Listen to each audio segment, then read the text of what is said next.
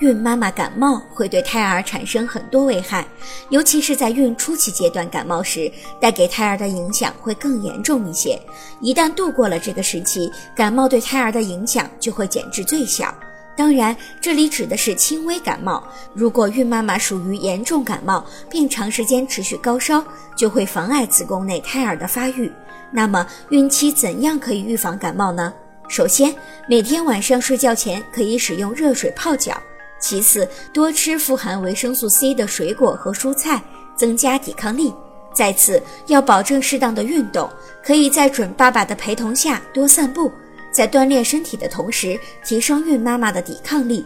另外，孕妈妈饮食一定要清淡，不能吃太辣或者是太咸的食物，避免病毒侵犯上呼吸道黏膜，从而诱发感冒。最后，注意天气变化，根据天气增减衣物，注意保暖。预防感冒。